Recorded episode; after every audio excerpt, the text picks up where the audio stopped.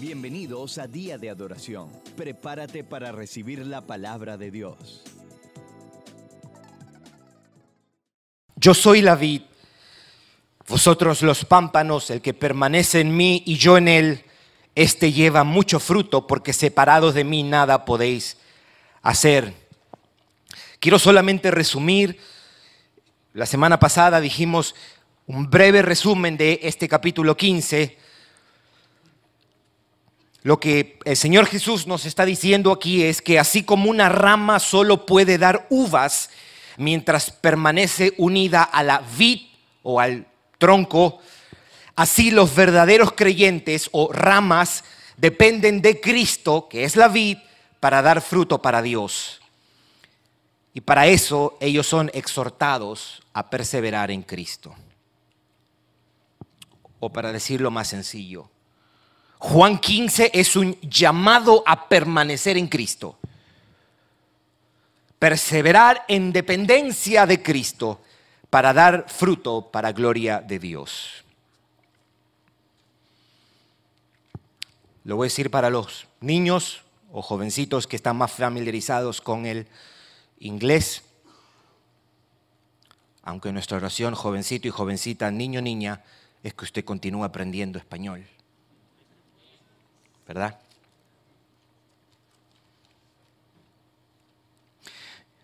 Just as the branch can only bear grapes while it remains attached to the vine, so true believers depend on Christ to bear fruit for God. And for that reason, they are exhorted to persevere in Christ. So I'm going to repeat it. Just as the branch can only bear grapes while it remains attached to the vine. So true believers depend on Christ to bear fruit for God. And for that reason, they are encouraged to persevere in Christ. John 15, it's a call to abide in Christ. That means to persevere and depend on Christ to bear fruit for the glory of God.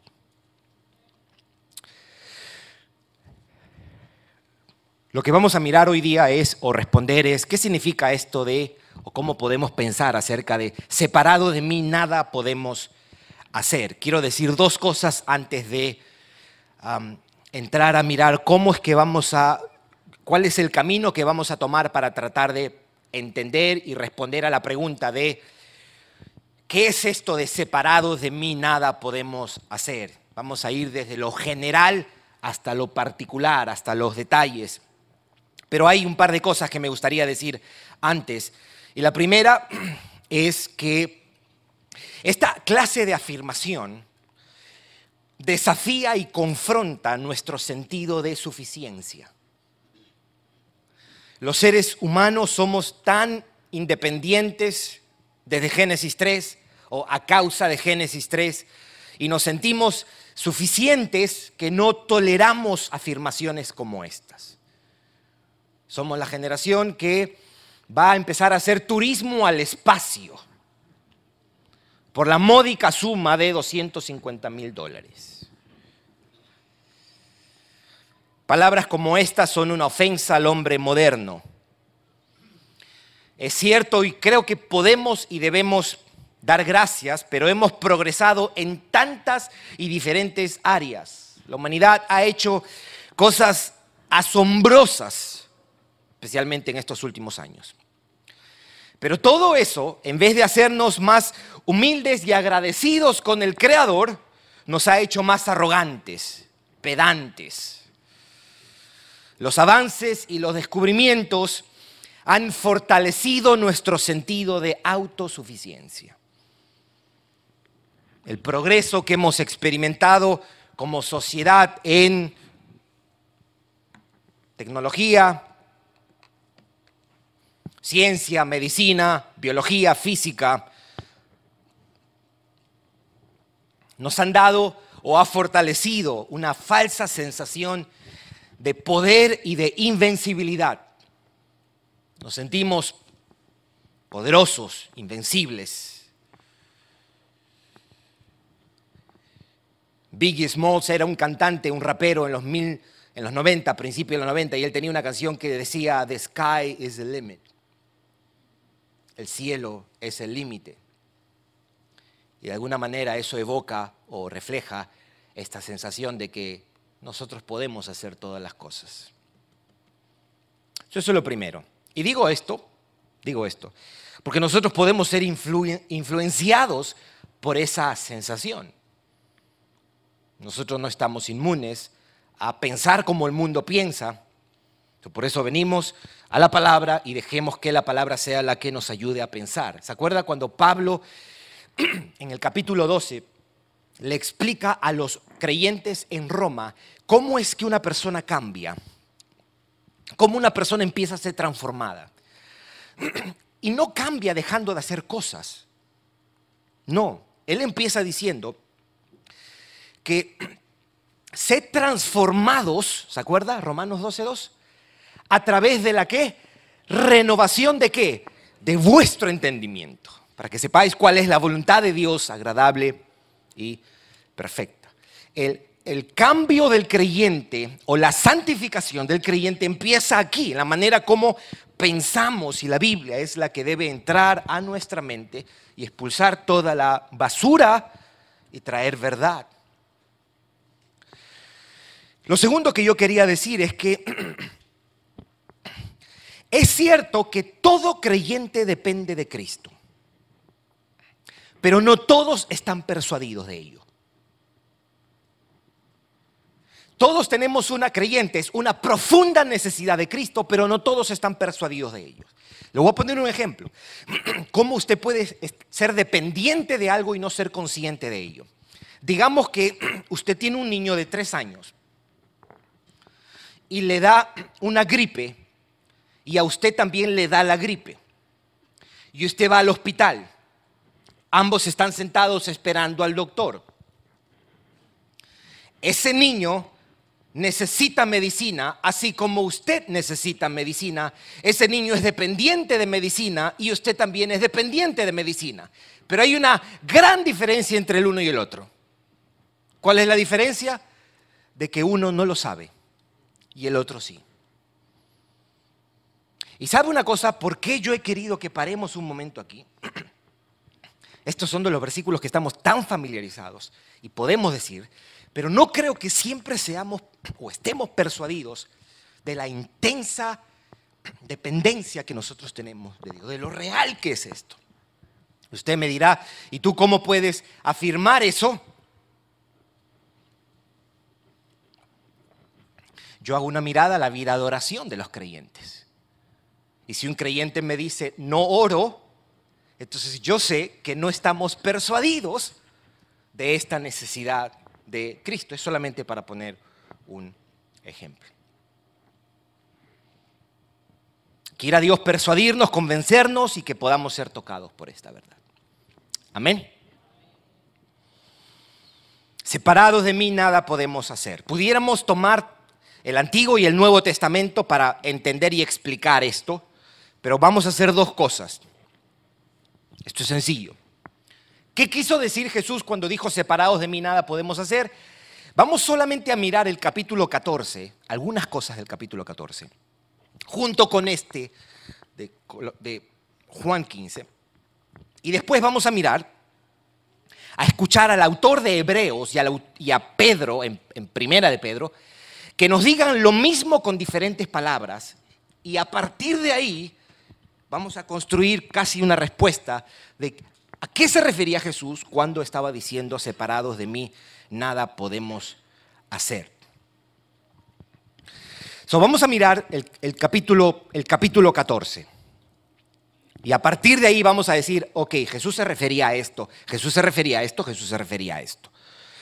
Número uno, quiere decir que necesitamos de Él para entrar al cielo, para ver al Padre, para ser llevados al Padre y para estar con Él. ¿Por qué digo eso? Porque Él en el capítulo 14, versículos 1 al 6, Él dice, no se turbe vuestro corazón, yo voy a la casa de mi Padre, hay muchas moradas, yo vuelvo, los voy a llevar, el que me ha visto a mí ha visto el Padre, Yo soy el camino, yo soy la verdad y la vida. Nadie viene al Padre si no es por mí. Es por su obra en la cruz, mis hermanos, que nosotros podemos ser perdonados, declarados justos, adoptados, ser recibidos por Dios, gozar de comunión con Él y tener esperanza de que un día, cuando Él vuelva, Él nos va a llevar con Cristo. Mis hermanos, el versículo 3 del capítulo 14 es una joya. Y si me fuere y os preparare lugar, vendré otra vez y os tomaré a mí mismo, para que donde yo estoy vosotros también estéis.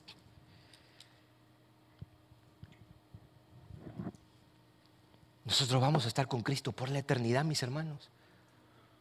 Él va a venir por su iglesia. Que venga pronto, ¿verdad? Que venga pronto. necesitamos de Él para entrar al cielo para ver al Padre, para ser llevados al Padre y para estar con Él. Número dos, necesitamos de Él para orar al Padre. Lo dijo en el versículo 13 y versículo 14. Escuche lo que dice. Y todo lo que pidieres al Padre en mi nombre lo haré, para que el Padre sea glorificado. Si algo pidieres en mi nombre, yo lo haré. Es en su nombre por causa de lo que Él es y de lo que ha hecho que podemos nosotros acercarnos al Padre para orar. Todo creyente con justicia y en todo momento y en todo lugar, esto es lo glorioso de Cristo. Cristo ha hecho posible que el pueblo de Dios no tenga que ir a un lugar físico para presentarse delante de Dios. Él nos abrió un camino amplio para que en cualquier lugar y en cualquier momento nosotros podamos tener entrada al trono de Dios y orar al trono de gracia para pedir, rogar y orar a Dios. número uno, necesitamos de Él para entrar al cielo. Número dos, necesitamos de Él para orar. Número tres, necesitamos de Él para no estar solos y desprotegidos. Versículo 15 o más bien, versículo 18, no os dejaré huérfanos, vendré a vosotros. No os dejaré huérfanos, vendré a vosotros. Es por medio de Él que no somos huérfanos. No estamos huérfanos, estamos con Él, acompañados y protegidos, porque Él no nos deja solos. Número cuatro, necesitamos de Él para ser enseñados para entender y confiar en su palabra. Eso es lo que dice y en, un sentido lo que hace el Espíritu, versículo 26 del capítulo 14. Versículo 26, más el consolador, el Espíritu Santo, a quien el Padre enviará en mi nombre, Él os enseñará todas las cosas. Él os recordará todo lo que yo os he dicho. es en Cristo, por medio de Cristo, que somos enseñados en sus palabras y entendemos y llegamos a confiar en sus palabras.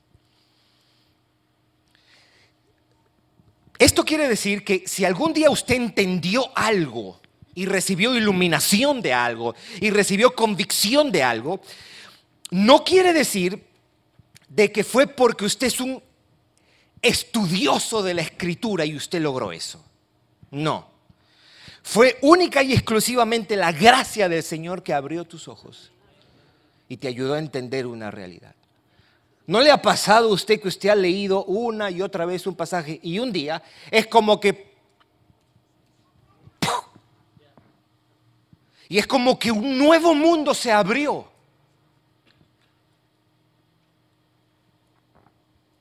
Es más, esto es tan cierto que hay veces Usted quiere compartirle a alguien eso porque usted está tan consumido y abrumado. Usted ha sido superado por esta verdad.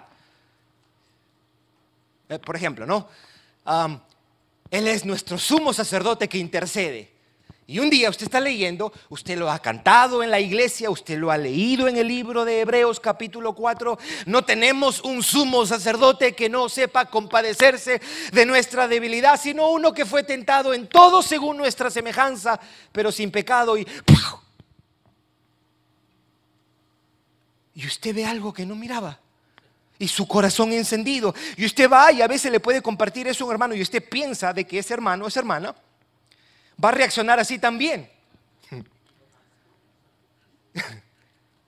No sé si le ha pasado alguna vez. Y usted dice, pero no, no, porque es Dios que tiene que hacerlo. Es Dios quien nos abruma. Pero cuando lo hace Dios, es nuestro. Nosotros debemos leer la Biblia con esa conciencia y esa expectativa. Lo que estoy leyendo esta mañana es lo que Dios en su providencia ha ordenado que yo coma y yo entienda. Número 5. Necesitamos de Él para experimentar paz en la tierra. Necesitamos de Él para experimentar paz en la tierra. Versículo 27. La paz os dejo, mi paz os doy. Ya no os la doy, yo no os la doy como el mundo la da. No se turbe vuestro corazón, ni tenga miedo. Es por medio de Cristo, con Cristo, en Cristo, que los creyentes podemos sentir y experimentar la paz de Dios. No hay paz de Dios separada de Cristo. No hay paz de Dios separado de Cristo. hemos dicho, Necesitamos de Él para entrar al cielo, necesitamos de Él para ver al Padre, necesitamos de Él para que Él venga y nos lleve al Padre y a estar con Él, necesitamos de Él para orar al Padre, necesitamos de Él para no estar solos y desprotegidos, necesitamos de Él para ser enseñados y para entender y confiar la palabra. Y necesitamos de Él para experimentar paz aquí en la tierra. Y ahora viene Cristo y nos dice en el versículo 5, separados de mí, nada podemos hacer. ¿De qué ha estado hablando? De dar fruto. No puedes dar fruto sin mí. No puedes dar fruto sin mí. Una vida de amorosa obediencia al Padre. Una vida de buenos frutos que agraden a Dios solo es posible en Cristo. Permaneced en mí y yo en vosotros. Estos versos, mis hermanos, nos recuerdan y nos apuntan a nuestra dependencia de Cristo para una vida fructífera. No tendrás una vida fructífera separado de tu Señor. Uno lee todo esto y uno dice, en verdad es que es por medio de Cristo y solo de Cristo que nosotros podemos experimentar y hacer las cosas que tienen importancia eterna.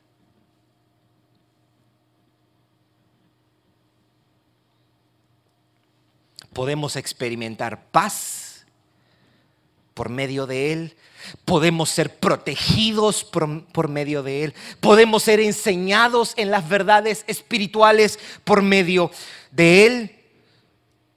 Por medio de Él podemos acercarnos al Padre, ver al Padre, orar al Padre y podemos finalmente dar fruto.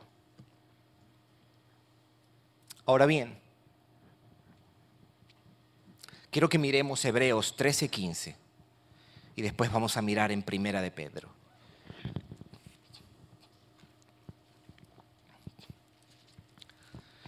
Dos pasajes que precisamente leímos la semana pasada cuando abrimos el servicio. Hebreos 13:15 el autor de Hebreos y Pedro nos dicen lo mismo que Jesús, pero lo dice de manera positiva.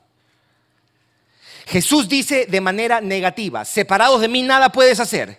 Bueno, ellos van a decirlo, pero lo van a decir de manera positiva o manera afirmativa. Note lo que dice el versículo 15 de Hebreos capítulo 13. Así que, ¿lo tiene? Dice, ofrezcamos siempre a Dios. ¿Qué más dice? Por medio de Él. El texto está hablando de Cristo. No quería leer todo el pasaje, pero el texto está hablando de Cristo. Por medio de Él, sacrificios de alabanza, es decir, frutos de labios que confiesan su nombre. Gerson, ¿cómo es posible que el Señor reciba mi canto. Hace un momento, mientras yo cantaba con la iglesia, cómo Dios lo puede recibir sabiendo que en toda la semana he estado mal, haciendo y no confiando en Él y no siempre viviendo a la altura de la piedad de Cristo? Aquí está la respuesta. Porque lo ofrecemos por medio de Cristo. Sacrificio de alabanza. Cuando le digo, Señor, gracias, aunque soy un pecador, el Señor Jesús es el intercesor que lleva esas palabras de gratitud y dice al cielo, aquí está purificada la gratitud de Gerson para ser ofrecida. Primera de Pedro capítulo 2, Primera de Pedro capítulo 2, yo, mis hermanos, le haría un círculo a Hebreos 13:15 y al lado de Hebreos 13:15 yo pusiera Primera de Pedro 2, 4, 5, porque son dos textos. Algún día tú dices, ¿cómo me recuerdo cuál era el otro texto? Tú lo puedes tener ahí en tu Biblia. La Biblia está para ser rayada. Versículos 4, hablando de Cristo nuevamente, que Pedro está diciendo era la piedra desechada por los edificadores, la piedra angular que los fariseos rechazaron. Note cómo lo dice.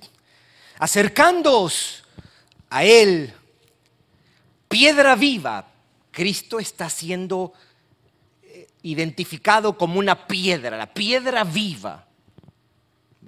Él es la piedra que está puesta y nosotros somos piedras vivas que estamos siendo edificadas junto a esta piedra viva. So, note lo que dice, desechada ciertamente por los hombres, hablando de el rechazo no solo de los judíos, sino de los hombres, mas para Dios escogida y preciosa.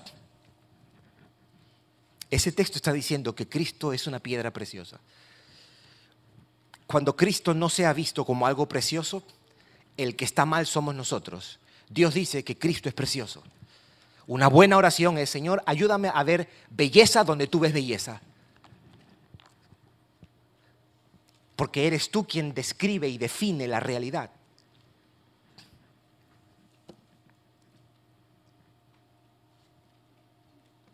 Versículo 5. Vosotros también, como piedras vivas, notó la notó la comparación, ¿no? Él está diciendo, Cristo es piedra viva y nosotros también somos piedras vivas. Somos un edificio no de piedras muertas, no de rocas muertas. Dice, somos piedras vivas. Sed edificados como casa espiritual, está utilizando el lenguaje del templo, y sacerdocio santo. ¿Para qué? Para ofrecer sacrificios espirituales aceptables a Dios por medio de quién? Esta última línea la podemos decir así de esta manera también. Es por medio de Jesucristo que nuestros sacrificios espirituales son aceptables a Dios.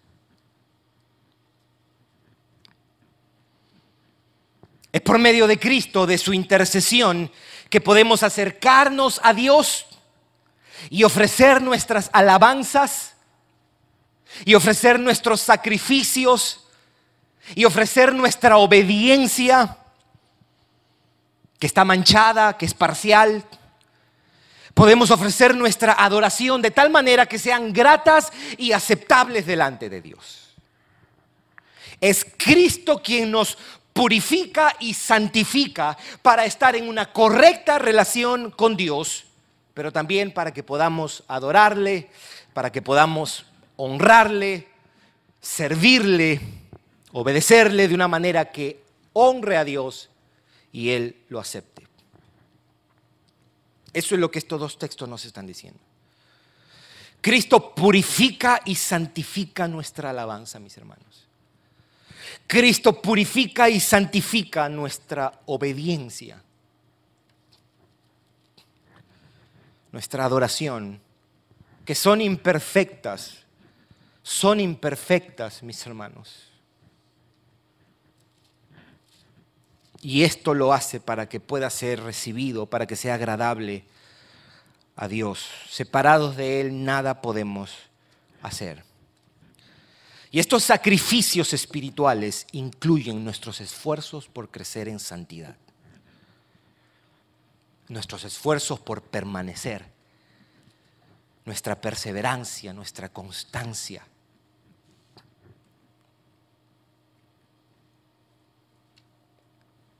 ¿Qué esperanza esto es para alguien que entiende el Evangelio? ¿Qué esperanza saber de que es por medio de Cristo que nuestra vida de obediencia, nuestra alabanza y adoración llegue al trono de Dios. No porque sean muy buenas, todas están manchadas de pecado. Hacemos una buena obra y ya queremos que alguien nos reconozca. Lo manchó. ¿No? Ok, so ahora vamos entonces a responder. ¿Qué significa esto? Separados de mí, nada podemos hacer. Básicamente pudiéramos decir, para tomar la idea de Juan 15, que no podemos dar fruto que traiga gloria a Dios. Y esa respuesta es bíblica y es Juan 15. No podemos dar fruto que traiga gloria a Dios. Nada podemos hacer sin Cristo. Somos incapaces de hacer algo aceptable delante de Dios sin Cristo. Nada que tenga un valor espiritual y eterno se puede lograr separados de nuestro Señor. No vas a dar fruto espiritual, ni hacer algo realmente significativo que sea aceptable a Dios, o que contribuya a tu salvación y a tu crecimiento en la obediencia y santificación, sin la gracia y el poder de nuestro Señor Jesucristo. No puedes hacer nada sin Cristo. No podemos luchar contra el diablo separados de Cristo. ¿Se acuerda? No tenemos lucha contra sangre ni carne, sino contra principados, contra potestades, contra huestes celestiales de maldad. No, no, podemos luchar contra el diablo separados de Cristo. Sería una lucha muy desigual muy desigual. No podemos vencer la tentación del mundo sin Cristo. No podemos vencer la tentación del mundo sin Cristo.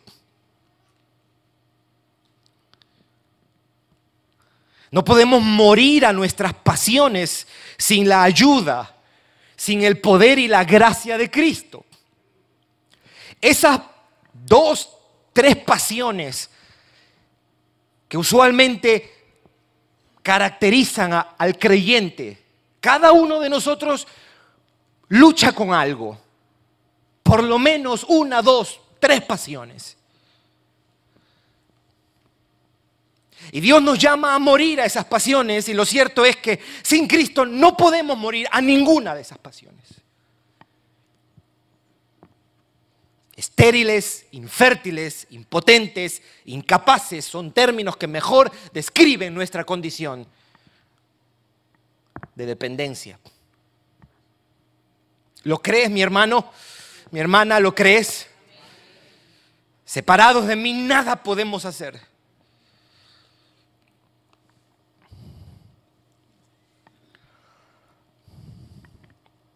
No podemos obedecer sin Cristo. No podemos servir sin Cristo. No podemos dar fruto sin Cristo. No puedes mantenerte puro en este mundo, contaminado por el pecado, donde quiera que tú vayas, hay sensualidad.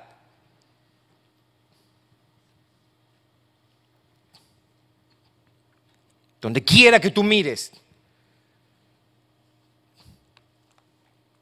No podemos. No podemos ser esposos que glorifiquen a Dios sin Cristo. Aunque tu esposa sea la mujer más piadosa, tú no puedes ser esposo que glorifique a Dios sin Cristo. Porque el estándar que tenemos, mis hermanos, es el amor que Cristo ha tenido por su iglesia.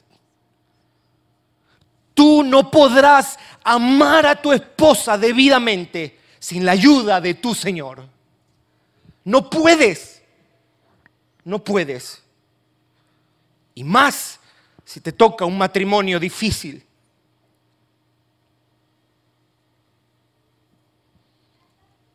Esposa, tú no puedes. Tú no puedes. Si tú tienes un esposo en el que tú dices, no, la verdad es que este hombre sí, es un hombre recto, ama al Señor, me guía espiritualmente. Por más que sea un hombre piadoso, va a haber momentos donde tú vas a necesitar decir, Señor, sin ti yo no puedo hacer esto. Ahora, yo he descrito la minoría. ¿No? Hermanas casadas, perdón, no debía haber preguntado eso.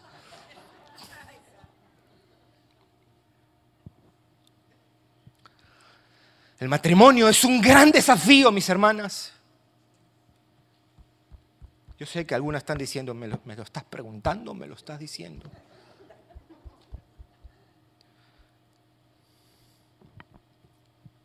No vas a poder honrar a tu esposo sin Cristo. Sobre todo cuando nosotros nos ponemos insoportables. A veces nos ponemos impíamente insoportables. Y ahí el Señor te va a mandar, mi hermana, confía en mí, espera en mí. Cuando tú sientas salir corriendo, y eso pasa mucho en la iglesia, lamentablemente. Ay, tú vas a tener que tomarte de Cristo y decir, Señor, sosténme por lo menos 24 horas más.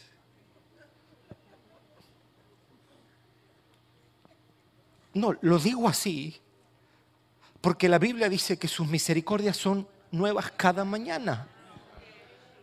Cada mañana yo tengo que venir, Señor, mira con esto que me encuentro. Mira esto, qué difícil. Yo, sé, mis hermanas, yo soy esposo y, y, yo doy gracias a Dios por, por mi esposa. Es un regalo de Dios para mi vida. Yo le digo a ella, hace poquito salí, le dije, tú eres para mí Madame Alivio. Por cómo me ha soportado y cómo ha sido refugio. Pero ella se cansa de mí también. Porque soy un pecador arrogante, iracundo, inseguro, egoísta. Y ella es la primera que carga con esto. Y ella va a tener que sostenerse de Cristo.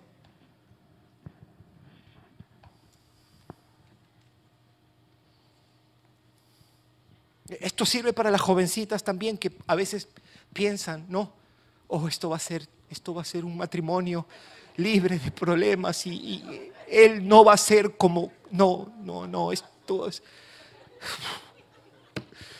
Aquí soy tu pastor y quiero reventarte eso. Vida real. Separado de Cristo nada puedes hacer. Ni soportar a ese maloliente pecador. Pero en Cristo vas a poder. Cristo te va a dar la gracia no para vivir resignada, no, mi hermana, no. El cristianismo no es para vivirlo resignado, el cristianismo es para abrazar lo que Dios tiene para nosotros en Cristo, con gozo y esperanza.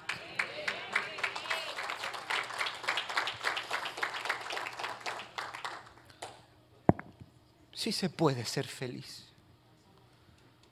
Y después de veintipico de años todavía escribirse poemas.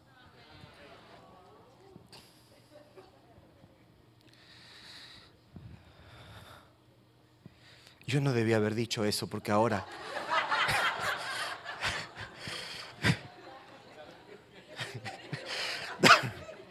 ¿Dónde está?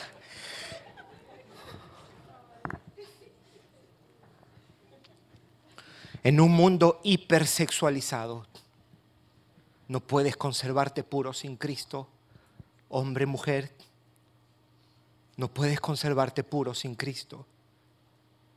Vas a necesitar mucho más que aplicaciones de rendir cuentas. Vas a necesitar mucho más que eso.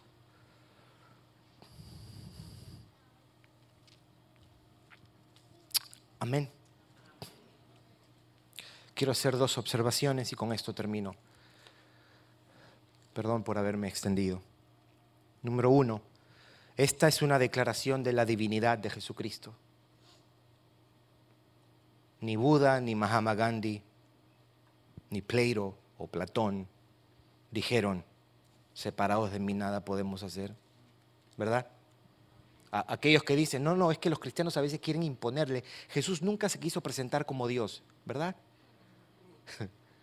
Si Tomás le dijo, Señor mío y Dios mío, si eso hubiese estado mal, Jesús le da un manazo a Tomás, le dice, ¡Ey, pasa! No, y aquí Jesús no está diciendo, separados de mí, nada podemos hacer. una declaración directa de su divinidad. Jesús es Dios y Él puede decir, separados de mí, nada puedes hacer. Ningún hombre, hey, ninguna mujer, nadie puede decir eso. Tú no puedes vivir sin mí.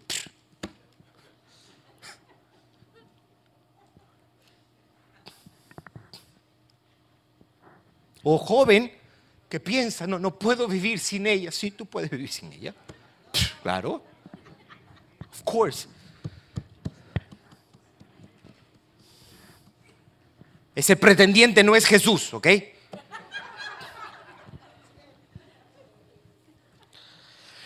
Y dos, esta es una declaración de nuestra impotencia que debe llevarnos a una mayor dependencia. ¿Y a qué me refiero con esto? Cuando Él enfatiza nuestra fragilidad e impotencia, la idea es que seamos impulsados a ser más dependientes. Si tú dices, no puedo hacer nada sin Cristo, y decimos todos, amén. Pero esas palabras no van acompañadas de una mayor conciencia de nuestra dependencia y una renovada disposición a buscarlo y refugiarnos. Entonces, estas palabras se las llevó el viento. Cristo no solo está haciendo un diagnóstico de nosotros, Cristo nos está invitando a buscarlo y a depender y a tomarnos de Él, a hacer uso de los medios de gracia que Él nos ha dejado. Esa dependencia que es real, que es intensa, que es viva, debe hallar expresión en la manera como nosotros vivimos. Si tú reconoces tu fragilidad, y dependencia, entonces eso debe verse y expresarse. Amén. Tres cosas quiero decir breve. Para permanecer en dependencia de Él, necesitamos estar unidos a su iglesia. Yo soy la cabeza, la iglesia es el cuerpo. Nosotros necesitamos de la iglesia de Jesucristo.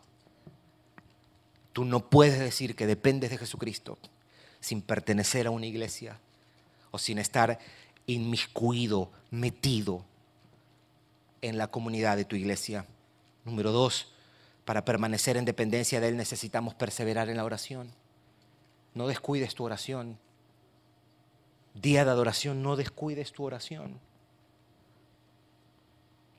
Establecer el hábito de la oración diaria te puede tomar constantes intentos y fracasos, pero sigue peleando y sigue intentando. No te rindas con eso. No podrás permanecer en Cristo sin oración.